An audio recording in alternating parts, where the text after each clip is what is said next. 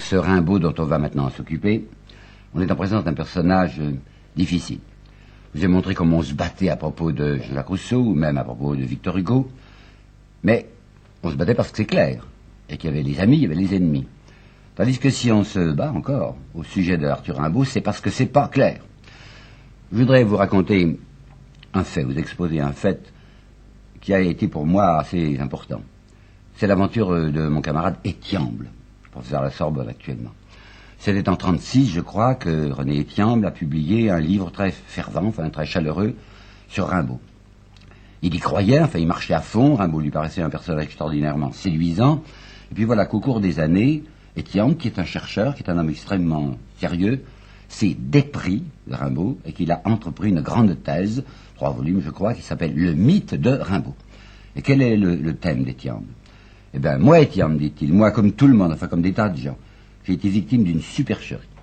Parce que j'ai attaché une importance considérable à ce que disait Arthur Rimbaud, je l'ai même vu comme une espèce de messager, enfin d'homme qui avait des choses secrètes et importantes à nous dire, et c'est pas vrai, dit-il. Selon Étienne, Rimbaud était quelqu'un d'extraordinairement doué, enfin un garçon extraordinaire qui à 16 ans était capable d'écrire le bateau ivre, mais doué, doué une espèce de sens du pastiche. Il savait ce qui était bon et ce qui était mauvais en littérature, et il répercutait des sons autour de lui et les transmettait sous une forme nouvelle. Mais l'ensemble de ce que nous a raconté ce très jeune Rimbaud, qui va, se, qui va cesser de parler à partir de sa vingtième année, cet ensemble, ça ne tient pas. C'est rien selon Étienne. C'est une espèce de parade foraine. Il fait croire qu'il est plus intelligent qu'un autre. Il nous donne l'impression d'avoir une sorte de mystique ou d'assaise mystérieuse. En fait, il n'y a rien. Pourquoi? Eh Parce que, dit Étienne, vous n'avez qu'à regarder la correspondance de Rimbaud, ce que nous possédons de la correspondance de Rimbaud quand il a accompli sa maturité. Vous savez peut-être que Rimbaud est mort très jeune, à 37 ans, qu'il a cessé d'écrire à partir de 20 ans ou 21 ans maximum, et que entre 21 ans et 37 ans, c'est-à-dire dans tout son âge mûr, si vous voulez, la correspondance de Rimbaud, avec sa famille en particulier, révèle un garçon extrêmement médiocre, qui a l'air de s'occuper surtout de faire de l'argent, qui a très peur d'être persécuté par les gendarmes parce qu'il n'a pas fait son service militaire, un garçon qui est parti en Afrique pour essayer de faire des stoules le plus rapidement possible, et dont toute l'intention ne serait que de rentrer le plus vite, quand il aura de l'argent, rentrer au pays pour se marier, pour s'installer, pour prendre du ventre et ses pantoufles.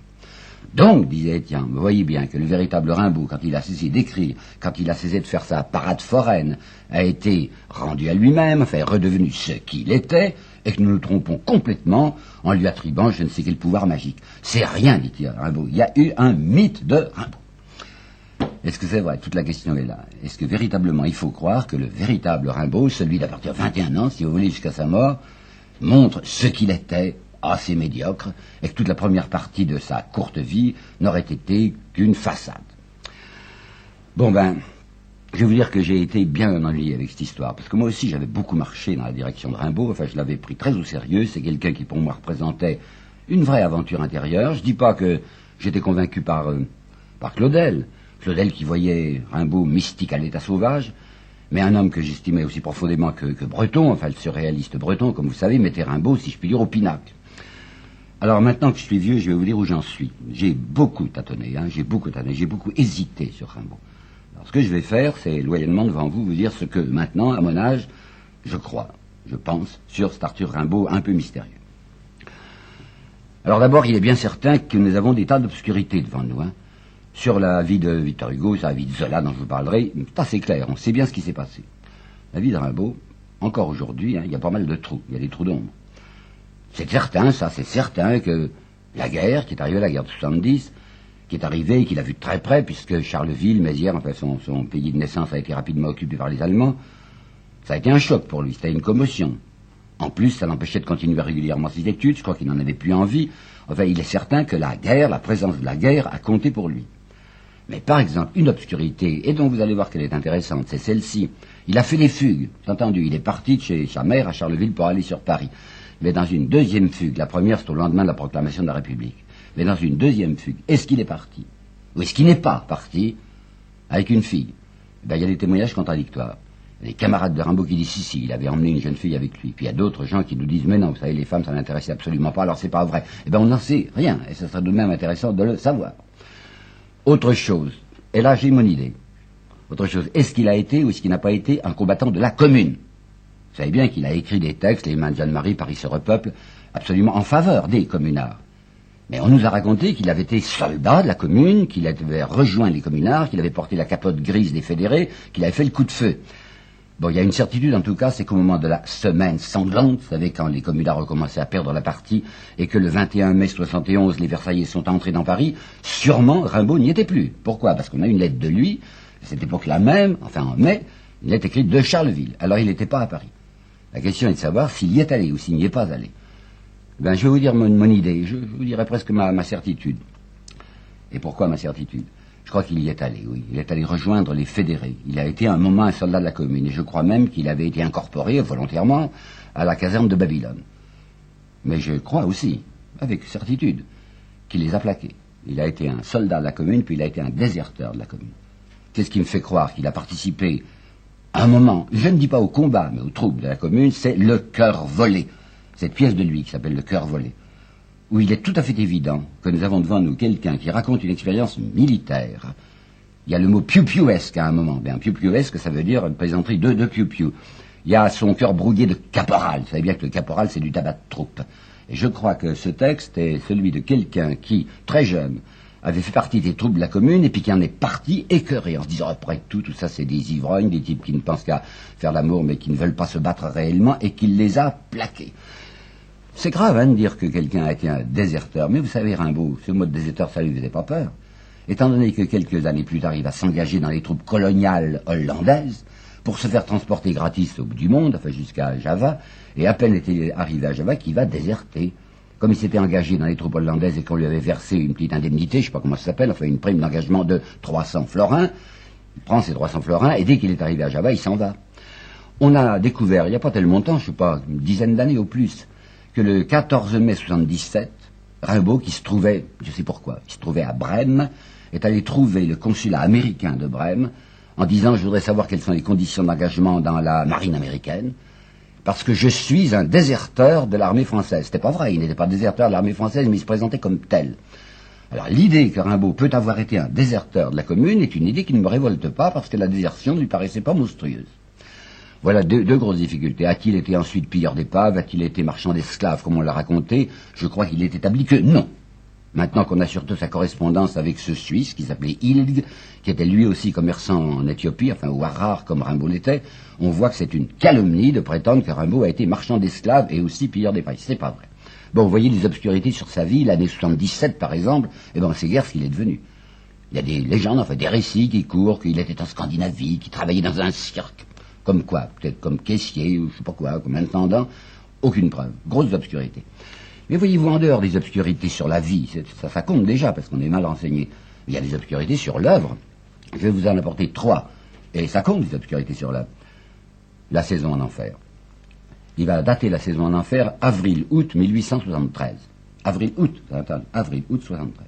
Il y a une lettre de lui à son ami Delahaye, qui est une lettre, une lettre du mois de mai 1873, où il dit Je suis en train d'écrire un bouquin qui s'appellera peut-être Livre nègre ou Livre païen. C'est à la fois bête et innocent, dit-il. La saison en enfer, telle que nous la connaissons, c'est pas innocent. Et dans la même lettre de la haie, il dit J'ai encore une demi-douzaine d'histoires atroces à inventer. Mais comment est-ce que l'on peut joindre ces deux mots, bête et innocent d'une part, histoire atroce? Alors nous ne savons pas ce que c'était que cette première saison en enfer, qui n'avait pas de titre, lorsqu'il l'a entrepris au mois d'avril 73. Autre chose. Et ça, c'est des découvertes assez récentes. Ça remonte à, je sais pas moi, une dizaine ou une quinzaine d'années. On a retrouvé deux textes de Rimbaud qui s'ajustaient à un troisième texte dont on ne savait que faire. Ce troisième et premier texte, ça s'appelle Betsaïda, la piscine aux Saint-Galeries. Betsaïda, la piscine aux Saint-Galeries. C'est un texte évangélique. Ça veut dire quoi? C'est un texte où Rimbaud a sous les yeux certainement l'évangile de Saint Jean et il dessine des enluminures, enfin en marge de l'évangile de Saint Jean. Et après ce texte, Bethsaïda, la piscine aux Saint-Galeries, on a retrouvé deux autres, dont l'un s'est intitulé À Samarie, l'autre s'intitule En Galilée. Ce sont des textes religieux, des textes où il est question du Christ, et qui ne sont absolument pas des textes de méchanceté, de férocité ou de dérision, comme beaucoup d'autres dont je vous parlerai. Qu'est-ce qu'on peut en faire de ces textes? Il y en a un en particulier qui est écrit au verso, le manuscrit est écrit au verso d'une page de la saison en enfer. Qu'est-ce que c'est que ça? Quelle est l'intention qu'il avait? Pourquoi l'a-t-il abandonné? Et enfin, les illuminations. Vous savez bien qu'il y a les deux grands textes en prose, en prose poétique de Rimbaud qui s'appellent Saison d'enfer et Illumination. Ça pose un gros problème, les illuminations, que Verlaine a publié bien longtemps après. Ce titre même d'illumination, il pose un problème. C'est pas sûr du tout que ça soit un titre, un titre de, de Rimbaud, étant donné que nous ne possédons comme manuscrit que sur un fragment des illuminations qui s'appelle Promontoire, et le mot d'illumination est écrit en bas à gauche, si je me rappelle bien, et d'une écriture qui n'est pas celle de Rimbaud. Par conséquent, on ne sait même pas si c'est un de lui. On ne sait pas non plus à quel moment ont été écrites les illuminations. Bien longtemps, on a cru que c'était postérieur à la saison en enfer, et il y a des chances qu'une partie au moins soit antérieure à la saison en enfer. vous voyez, j'étais un peu long dans ce préambule, mais pour vous, vous expliquer que, que c'est pas clair, qu'il y a des obscurités et sur la vie et sur l'œuvre. Alors qu'est-ce qu'il nous faut faire? Ben, J'ai pensé qu'il fallait simplement s'appuyer sur ce qui est absolument certain. Ben, qu'est-ce qui est absolument certain? Un, dans sa correspondance, en va devant les camarades, Rimbaud parle très mal de sa mère. Il l'appelle la daronfe, il l'appelle la bouche d'ombre, enfin il a l'air de mépriser sa mère. Oui, mais en fait, ça c'est une mise en scène devant les copains. Mais en réalité, devant sa mère, il est beaucoup plus gentil que ça, la preuve. Sa première fugue, quand il s'est sauvé de Charleville pour venir acclamer la République à Paris. Il avait voyagé partiellement sans billet. Alors dès qu'il arrive à la gare de Paris, on le happe, on le fout en prison, parce le met en prison parce qu'il n'a pas payé son, le prix de son billet. Qu'est-ce qu'il fait en prison? Il est à Mazas. Il écrit à un de ses professeurs, qui s'appelle Isambard, et il lui dit, dès que vous recevrez ma lettre, je vous en supplie, allez trouver ma pauvre mère, il dit bien ça, ma pauvre mère, pour la consoler. Lorsqu'il va vivre, et je vous en parlerai clairement, lorsqu'il va vivre avec euh, Verlaine, dans le fameux drôle de ménage, eh bien, il s'arrange tout de même pour revenir au moins deux fois auprès de sa mère au moment où elle tient le plus à sa présence, c'est-à-dire au moment des grandes fêtes. Il va revenir à Noël 72, il va revenir à Pâques 73. Donc il y a une tendresse profonde et cachée chez lui à l'égard de cette mère qu'il fait semblant, fait semblant, de maudire. D'autre part, si on croyait à l'attitude que Rimbaud adopte à l'égard des camarades, on le verrait s'encrapuler, puisque c'est le mot qu'il emploie, je m'en crapule le plus possible. Il y a une lettre de lui à son ami Delahaye, une lettre écrite à Paris en 72, je crois, en 72, oui, avec un vocabulaire invraisemblable, et je vous demande pardon ce que je vais vous lire. Paris devient par merde. Juin, c'est jonf. L'absinthe, c'est l'absonfe. La contemplation de la nature, ça devient la contemplostate de la nature, en laquelle, dit-il, je suis complètement, non pas absorbé, mais absorculé. Oui, voilà comment il écrit. D'autre part, il se décrit dans la saison d'enfer, je cite, il se décrit faisant de l'infamie une gloire et de la cruauté un charme. De mes ancêtres gaulois, j'ai dans le sang l'idolâtrie, l'amour du sacrilège, tous les vices, colère, luxure, magnifique la luxure surtout mensonge et paresse, plus oisif que le crapaud. Je me suis allongé dans la boue, je me suis séché à l'air du crime. Je suis une bête, je suis une hyène. Ah non, c'est pas vrai. Il en remet. Il me semble qu'il y a là une espèce d'épate noire. Quand il dit aussi ma supériorité à moi, c'est que j'ai pas de cœur, je suis sûr que c'est pas vrai. Pourquoi c'est pas vrai? Mais regardez donc ce qu'il a écrit. Les effarés. On le cite souvent, ce poème de Rimbaud. Il est beau. C'est ces petits enfants pauvres qui sont accroupis un soir d'hiver devant le soupirail où il voit un boulanger qui est en train de cuire, comme il dit, le lourd pain blond. Et Rimbaud regarde ces malheureux gamins qui sont penchés là, qui sont happés par la vue de ce pain qu'ils ne pourront pas manger, ces pauvres Jésus pleins de givre. T'as homme qui n'a pas de cœur qui écrit ça? Quand il euh, écrit son petit texte qui s'appelle, un sonnet qui s'appelle Le mal, c'est pendant la guerre. Il a regardé les femmes vêtues de noir, qui viennent dans les églises pour donner deux sous comme ça au bon Dieu pour essayer de protéger le fils ou le petit-fils qui est au front, enfin qui a été exposé. Et il dit, je les regardais, ramassés dans l'angoisse, et pleurant sur leur vieux bonnet noir. Pas de cœur. Ce Rimbaud qui pleure jamais, ah, bien entendu, il est bientôt dur pour pleurer, mais si, il pleure. Regardez les textes de lui, par exemple, dans le bateau ivre même, mais vrai, j'ai trop pleuré, les aubes sont navrantes. Dans un autre texte assez mystérieux qui s'appelle Le désert de l'amour et qui est une ébauche Vrai, cette fois j'ai pleuré plus que tous les enfants du monde. Et dans la saison en enfer, quand il fait parler la Vierge folle, c'est-à-dire Verlaine, il dit, et Verlaine qui parle de Rimbaud, il pleurait, il pleurait, en considérant ceux qui nous entouraient, ce pauvre bétail de la misère. Donc vous voyez, il y a un artifice là, c'est pas vrai. Il n'est pas du tout cet homme sans cœur qu'il affecte d'être. Ben maintenant nous allons bien regarder en face cette histoire de la liaison avec Verlaine par bonheur, la critique littéraire n'en disait plus autant de ces pudeurs affectées où on ne pouvait pas parler de ce drôle de ménage, en fait, cette liaison homosexuelle entre Verlaine et lui. Je vais vous dire tout ce que je pense là-dessus. D'abord, quelle est l'attitude de Rimbaud à l'égard des femmes? Oh, je sais, il y a des textes absolument contradictoires. Il y a un premier petit Rimbaud dans les 16 ans, 17 ans qui est très excité par les femmes, c'est sûr. Quand il écrit Soleil et chair, il dit Ô splendeur de la chair il y a un texte qui s'appelait À la musique. La musique, la musique municipale, en fait, qui jouait sur le, au centre de la place de Charleville, et il dit, moi je rôdais autour en regardant les filles, les filles, avec leurs coups blancs, brodé de mèches folles, et sous le vêtement je reconstruisais le corps, et mes désirs brutaux s'attachent à leurs lèvres. Un autre texte, toujours comme ça, 16 ans, 16 ans et demi, s'appelle Les réparties de Nina. Ta poitrine sur ma poitrine, je te parlerai dans la bouche. Et après, un an après seulement, vous avez ce texte radicalement contradictoire qui s'appelle Les petites amoureuses, où il piétine ses sentimentalités d'autrefois, où il dit, ah les filles, après tout ce n'est qu'un fade amas d'étoiles ratées. Et il va encore plus loin, puisque dans le texte qui s'appelle La Vénus à la Diomène, dont je rougis presque de vous parler, il y a une dérision vociférante jetée sur le corps féminin avec cette Vénus qui a une, une fistule à l'anus. Bon, mais qu'est-ce que ça veut dire? Qu'est-ce qui s'est passé? Ben, Je vais vous dire ce que je crois, tout simplement. Je partirai d'un texte de la saison en enfer. Jadis, ma vie était un festin où s'ouvraient tous les cœurs. Un soir, j'ai assis la beauté sur mes genoux. Je l'ai trouvée amère et je l'ai injuriée. Et lui qui avait parlé des femmes en disant ce sont des sœurs de charité, parce qu'elles nous aiment, parce qu'elles nous comprennent, parce que tout notre embrassement, comme il dit, n'est qu'une question, maintenant le voilà qui ricane en disant, ah oui, je me rappelle ce ventre où dort une ombre rousse. Je crois que toute son histoire, c'est ceci. C'est un garçon qui a fait une expérience, quoi. Une première expérience sexuelle. Et il y avait mis une immense rêve. Vous savez, il s'était dit, à cause des romantiques, et peut-être spontanément dans le souvenir d'un gosse, enfin dans la pensée d'un enfant, c'est merveilleux, l'amour, c'est une ouverture sur l'infini.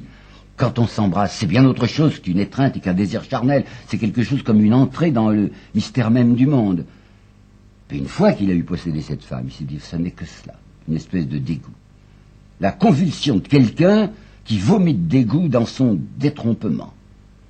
Ça ressemble à Musset, vous savez, on ne sait pas assez ça chez Musset. Musset aussi, c'est quelqu'un qui a été écœuré de la découverte qu'il avait fait de la réalité du monde. Et lui, Rimbaud, se persuade que tout est ignoble, puisque l'amour ce n'est que ça, et que le langage même, vous avez bien vu avec Paris par merde, etc., que le langage même s'emplisse de ce stupre à quoi se résume notre condition. Alors ça ne m'étonne pas que Rimbaud dise après, les femmes, je n'en veux plus, et que dans les déserts de l'amour, il dit, je n'ai approché aucune femme et ça ne m'intéresse pas. Et voilà que va surgir Verlaine. Verlaine avait dix ans de plus que lui. Verlaine, lui, avait déjà fait des expériences homosexuelles que je crois ignorées par Rimbaud. Verlaine avait reçu de Rimbaud un texte admirable qui s'appelle Le bateau ivre. Je sais bien qu'André Breton disait c'est la preuve d'une médiocrité d'esprit que de trouver le bateau ivre un grand texte. Lui, c'était la saison d'enfer, les illuminations qui l'intéressaient. Vous avez lu sans doute le bateau ivre. C'est tout de même un très grand texte. Et bien, quand Verlaine l'avait reçu, il avait été bouleversé. C'est pas possible, afin qu'un garçon de 16 ans, 16 ans et demi, écrive une chose aussi belle. Alors, il fait venir Rimbaud, vous savez qu'il est allé l'attendre à la gare, il l'a pas trouvé. En fait, il se trouve quand même. Et Verlaine est absolument fasciné par Rimbaud. D'abord, Verlaine, qui est un artiste, se dit, mais je suis en présence d'un artiste infiniment plus fort que moi. C'est un garçon qui a des dons invraisemblables. Et puis il y a la stature, l'allure même de Rimbaud, pour ce Verlaine dont je vous ai dit que les penchants homosexuels étaient certains. Et Verlaine trouve que ce Rimbaud est, merveilleux, avec sa figure un peu ronde, sa figure d'ange, si vous voulez, mais de mauvais ange, avec ce regard bleu qui était cerné d'un cercle bleu plus sombre. Verlaine est fou ce garçon, il l'aime. Nous autres, les hétérosexuels, vous savez, assez facilement, on hausse les épaules sur l'histoire homosexuelle en disant que c'est que de la bestialité. Tandis que quand on aime une femme, hein, il y a bien autre chose, il y a l'âme qui est en jeu. Je suis sûr que dans la question de Verlaine, en tout cas, son âme, pardonnez-moi, son âme aussi était en jeu. Il aimait Rimbaud plus, plus fortement qu'il n'a jamais aimé personne. Et Rimbaud, ah, Rimbaud certainement n'aimait pas Verlaine. Verlaine l'a conduit à des plaisirs inédits pour lui, particulièrement à son sens ignominieux, et justement comme il a le goût de l'infamie, il accepte ces nouveaux plaisirs. D'autre part, il est très fier, vous savez, très flatté, de jouir de l'autorité qu'il a sur ce Verlaine. Verlaine est plus âgé que lui, hein, il a dix ans de plus que lui. Verlaine est déjà quelqu'un de connu à Paris, il a publié des bouquins. Ce Pierre Rimbaud est un provincial qui débarque à Paris et il voit qu'il exerce une fascination sur Verlaine, ça lui plaît considérablement. D'autre part, il y a une lettre de lui où il avait dit carrément Je me fais cyniquement entretenir. Il n'a pas d'argent, Verlaine a de l'argent. Verlaine sort d'une famille sinon riche, du moins aisée. Eh bien, Rimbaud est extrêmement content de se faire entretenir par Verlaine parce qu'il vit à Paris et que Verlaine paye pour lui. Il y a encore autre chose. Si vous lisez bien la saison d'enfer, vous vous apercevez que lorsque Rimbaud les fait, parler tous les deux, enfin, d'un côté, il y a la Vierge folle et l'époux infernal. La Vierge folle, c'est Verlaine, l'époux infernal, c'est lui. Il paraît que Verlaine disait, de temps en temps, il est tellement gentil, il est tellement doux, ce Rimbaud. Il a comment Il a des délicatesses avec moi, des gentillesses de petite fille, des façons de jeune mère. Vous avez remarqué Jeune mère, alors que Rimbaud a dix ans de moins que lui. Les façons de jeune mère ou encore de sœur aimée. Et Verlaine dit, avec ses baisers et ses étreintes, c'était bien un ciel où j'entrais, un sombre ciel, un paradis de tristesse. Certainement aussi, Rimbaud jouait de temps en temps à, bouleverser cet homme sur lequel il exerçait un tel pouvoir. Par exemple, comme il dit, quand il disait Ça te paraîtra drôle quand je n'y serai plus, quand tu n'auras plus mes bras sous ton cou, ni cette bouche sur tes yeux, parce qu'il faudra que je m'en aille, que j'en aide d'autres, quoique ce ne soit guère ragoûtant, chère âme. Et il va oser écrire ceci après J'ai aimé un porc, en parlant de Verlaine. Et il se donne dans les l'attitude de quelqu'un qui, lui, acceptait ce que lui demandait Verlaine, mais je pensais tellement autre chose, moi qui cherchais le lieu et la formule. Le lieu et la formule, ah, j'ai bien peur que ce soit une attitude, étant donné qu'on a retrouvé, on a publié deux lettres de lui bien pénibles à Verlaine. Lorsque Verlaine avait plaqué, sans argent, à Londres, lorsque Verlaine était reparti sur Bruxelles avec l'idée de se remettre, comme disait avec sa femme, et Grimbaud, qui a été plaqué, qui a resté là à Londres sans dessous, supplie Verlaine ou de revenir, ou au moins de lui envoyer de l'argent, et il lui dit Reviens, reviens, je te jure d'être très gentil à l'avenir, je t'aime bien. Si tu veux pas revenir ou que je te rejoigne, tu t'en repentiras, tu me regretteras, mais tu viendras, n'est-ce pas? Sois sûr de moi, j'aurai très bon caractère. À toi, je t'attends. Signé Rimbe. Vous savez, je je suis d'accord avec Jean Chauvel, qui a écrit l'année dernière un très beau livre sur Rimbaud, et qui dit une lettre pareille, c'est la lettre d'une femme entretenue qui est plaquée, enfin, d'une putain qui voit son protecteur le plaquer, la plaquer et, qui demande à être reprise par le protecteur. Il n'y avait vraiment pas de quoi être fier. Vous savez, le comportement qu'avait eu Rimbaud, déjà, je suis, enfin, je pense que la désertion qu'il avait commise à l'égard des communards ne lui plaisait pas beaucoup. Qu'est-ce qu'il va faire avec Verlaine Lorsque Verlaine se décide en effet à le faire revenir à Bruxelles, ben vous savez, c'est à ce moment-là que Verlaine va tirer sur lui deux coups de feu. Bon, il a eu le bras traversé d'une balle. Alors il dit, moi, je veux pas aller me faire soigner, je veux rentrer chez ma mère. Madame Verlaine, la mère de Verlaine, qui est là, lui donne 20 francs pour prendre son billet. Ils se dirigeaient tous les trois, les trois, c'est-à-dire Madame Verlaine, la mère, Verlaine et lui Rimbaud, vers la gare, la gare de Bruxelles pour aller repartir sur, sur la France. Quand à ce moment-là, Verlaine, qui est plus ou moins ivre, et qui est déchiré à l'idée de voir Rimbaud s'en aller, fait plusieurs pas en courant, la main dans sa poche où il a conservé ce revolver avec lequel il a déjà tiré sur Rimbaud. Rimbaud se dit, il va me descendre, et qu'est-ce que fait Rimbaud? Il se précipite vers un flic qui était là, il l'appelle au secours et il fait arrêter Verlaine. Ce Rimbaud qui avait écrit des phrases admirables en disant je suis le grand malade, le grand maudit, le suprême savant, et je vais arriver à l'inconnu, bah ils se disent drôle de suprême savant, drôle de grand maudit. Quand j'ai peur pour ma peau à cause d'un ivrogne homosexuel, j'appelle les flics. Alors c'est pour ça qu'il va écrire dans la saison d'enfer Te voilà rendu au sol, paysan, avec la réalité rugueuse à étreindre. Et il va écrire aussi dans le manuscrit de la saison d'enfer, mais ça il ne le publiera pas. Je hais aujourd'hui les élans mystiques et les bizarreries de style. Aujourd'hui, je puis dire que l'art est une sottise. Là, vous voyez, après le coup de revolver, il a été, pour ainsi dire, dégrisé, Rimbaud. Et il se dit, en effet, j'ai mené en moi une espèce de parade à laquelle je croyais, certes, mais qui m'a conduit, Dieu sait où. C'est fini, tout ça. Oui, mais il, n'a pas de métier. Il n'a pas de quoi vivre. Puis à sa mère qui lui avait dit, mais tu veux être littérateur, tu veux être écrivain, fais tes preuves. Alors il va se mettre à, la terminer, cette saison en enfer. Et puisqu'il est brouillé maintenant avec Verlaine, qui est du reste en prison, il va essayer de se débrouiller tout seul en demandant à sa mère de faire les frais d'une édition à ses propres frais, lui, c'est-à-dire aux frais de sa mère, pour publier à Bruxelles la saison en enfer. Et en effet, la saison en enfer va être imprimée, non pas publiée, parce qu'il ne pourra pas payer. Parce que sa mère, finalement, ne veut pas payer les frais d'impression et qu'on retrouvera au début de ce siècle, oui, on retrouvera à la librairie dite, euh, je sais pas, l'Alliance typographique, rue aux Choux, à Bruxelles, on trouvera tout le stock de la saison en enfer qui est invendu parce qu'on ne l'a pas mis sur le marché, étant donné que Rimbaud n'avait pas payé. Bon, alors c'est raté, sa tentative de s'imposer en littérature, c'est raté. Alors à ce moment-là, ben, il se retourne. Et il dit, il n'y a, pas de voix pour moi du côté de la littérature, ben, il s'agit de faire de l'argent par des moyens ou d'autres. Et comme c'est un esprit aventureux, il va devenir cet aventurier, en effet, qu'on va d'abord voir à Chypre, qu'on verra ensuite à Alexandrie, qui descendra vers le Harar, et qui, effectivement, s'occupera d'une seule chose, faire de l'argent. Alors c'est là où intervient Étienne, Étienne qui nous dit, ben, vous voyez bien, il n'a qu'une seule préoccupation réelle, c'est faire de l'argent.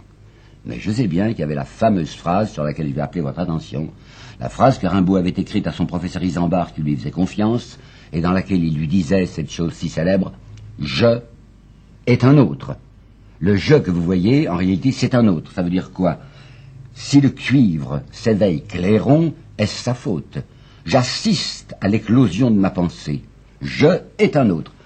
La question est de savoir qui est je et qui est un autre. Pour Étienne, le vrai je de Rimbaud, c'est pas du tout cet autre. En réalité, le vrai jeune Rimbaud, c'était ce garçon très positif, très pratique, très précis, qui avait essayé d'obtenir de l'argent de Verlaine, et ensuite qui va essayer de gagner lui-même sa vie. Mais toute la question est de savoir si Rimbaud, en réalité, lorsqu'il renonce à faire de la littérature, n'est pas en train de renoncer effectivement à son vrai je. La voilà ma pensée, je vous la dis toute telle que je la vois maintenant. Hein. Rimbaud, c'est quelqu'un qui avait été réellement bouleversé par le problème métaphysique, la question de la vie et de la mort. Mais bouleversé, vous savez, un vrai tumulte. Il n'y en a pas tellement de garçons qui, que la métaphysique empêche de dormir. Il était comme ça. Ça l'avait amené à quoi? Bah, Ça l'avait amené à frôler la mort à cause de ce que je viens de vous raconter. Alors, page tournée, hein, qu'on a parlé. Je ne veux plus entendre parler de ces histoires-là. Ces histoires métaphysiques, c'est pas sérieux, ou c'était peut-être très sérieux, mais je ne veux plus en entendre parler, et quand Malarmé nous dira Rimbaud, c'est quelqu'un qui s'est amputé lui-même de la poésie, oh, je crois que c'est bien autre chose, bien autre chose que la poésie. L'année dernière, en 72, il y a paru une nouvelle édition, depuis 1946, il n'y en avait pas, une nouvelle édition des œuvres complètes de Rimbaud dans la Pléiade. Les notes ont été faites par M. Antoine Adam, que je respecte. Antoine Adam est un très beau travailleur. Mais les commentaires qu'il nous propose de l'œuvre de Rimbaud dans cette nouvelle édition de la Pléiade sont, sont consternants. Il y a là un côté puéril, un côté ronchon, un côté étriqué, comme si M. Antoine Adam ne voulait pas prendre au sérieux ce que Rimbaud avait écrit sur les problèmes religieux. Et ce problème religieux, je suis convaincu qu'il est positivement au centre de sa pensée, du moins quand il a 18-19 ans. Quel problème religieux? C'est certain que Rimbaud est quelqu'un qui a été furieux contre l'éducation chrétienne qu'on lui avait donnée. Ma sale éducation d'enfance, dit-il. Pourquoi a-t-on semé une foi pareille dans mon esprit? Le christianisme, c'est quelque chose comme un venin qu'il a dans le sang ou à cause du lait de sa mère, enfin, une prison dans laquelle on l'a emprisonné, où il est déformé. Et il écrit des choses violentes, enfin, le baiser putride du Christ, dit-il, dans les communions ou encore les pauvres à l'église, qu'on voit bavant leur foi mendiante et stupide. Mais en même temps, dans les mêmes textes de la saison en enfer, ces textes dont il parle plus tard en disant je hais maintenant les élans mystiques et les bizarreries de style, ils y étaient les élans mystiques. Est-ce que vous vous rappelez cette belle, belle chose, cette belle phrase sur la mer que j'aimais, comme si elle devait me lever, me laver d'une souillure, je voyais se lever la croix consolatrice. Ou encore ceci, le bonheur, sa dent douce jusqu'à la mort, m'avertissait dans les plus sombres villes, ad matutinum, ou Christus venit, quand pour les hommes forts, le Christ vient. Lui qui avait insulté le Christ. À ce moment, il disait, quand pour les hommes forts, le Christ vient. Bon, ça, il veut plus en entendre parler, c'est fini. Mais ce que son vrai problème, comme disait Mallarmé, n'est pas de s'être amputé de la poésie, c'est de s'être amputé de, de son âme. Et vous savez bien qu'à la fin de sa vie, dans les derniers jours de sa vie, il est revenu à ce christianisme. On nous dit, Étienne nous dit, ça compte pas, parce que c'était sur son lit de mort. Attention, à l'hôpital de Marseille, quand il s'est couché dans cet hôpital de Marseille, on lui a coupé la jambe. C'est déjà son lit de mort. Mais c'est pas un type qui est, qui, à l'agonie, quand il sait plus où il en est, accepte de faire revenir le prêtre, et volontairement. C'est le 25 octobre 91 qu'il a dit à sa sœur, ben d'accord, fais venir le l'aumônier. Vous avez suivi à 25 octobre. Et c'est le 10 novembre qu'il va mourir. Par conséquent, il y a 16 jours entre les deux. Et pendant les 16 jours, c'est un garçon encore lucide. Par conséquent, ce qui s'est passé au dernier moment compte et est valable. Oh, je dis bien qu'on meurt comme on peut, hein. Et peut-être qu'à ce moment-là, au seuil de la mort, il a pris peur. Moi, je crois que Verlaine ne s'était pas trompé sur Rimbaud. Quand il disait c'est un ange, c'est une figure de mauvais ange, mais tout de même qui garde je ne sais quel reflet. Je suis sûr qu'un type comme Henry, Henry Miller, l'homme des, des tropiques, vous savez, et de Sexus, Henri Miller qui, dans un texte de 38, nous dit « Ce Rimbaud m'a rappris l'expérience, je suis sûr que ces gens-là ne trompent pas. » Rimbaud, c'est quelqu'un qui a essayé de n'y plus penser. Mais c'est quelqu'un qui était toujours habité par cette profonde pensée. Il y avait en lui, comme dira Rilke, une place à jamais pensive, une place à jamais pensive. Et ça ne m'étonnerait pas qu'au seuil de la mort, non pas du tout par terreur, mais parce qu'il pense que c'est vrai, au seuil de la mort, Rimbaud est, est ressuscité avant de mourir.